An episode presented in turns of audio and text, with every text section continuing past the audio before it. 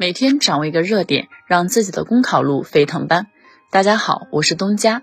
今天分享的背诵热点是：莫让电子烟围猎年轻人。近年来，被厂商宣传具有多种功效的电子烟日益得到烟民追捧，甚至吸引了青少年的青睐。青少年正处于生长发育的关键阶段，电子烟中含尼古丁、甲醛等有害物质，会影响青少年的生理和心理健康。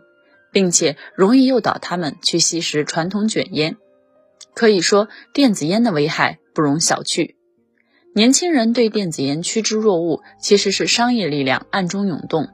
一些黑心商家将吸电子烟的行为包装得很时尚，年轻人缺乏判断力和社会经验，容易被误导。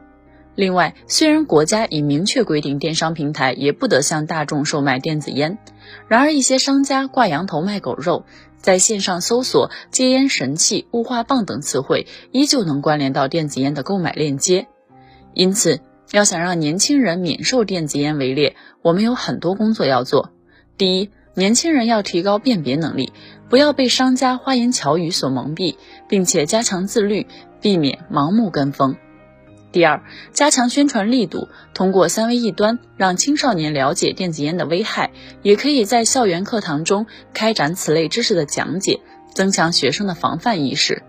第三，完善相应的法律法规，加快建立电子烟行业标准，杜绝商家对电子烟的虚假宣传。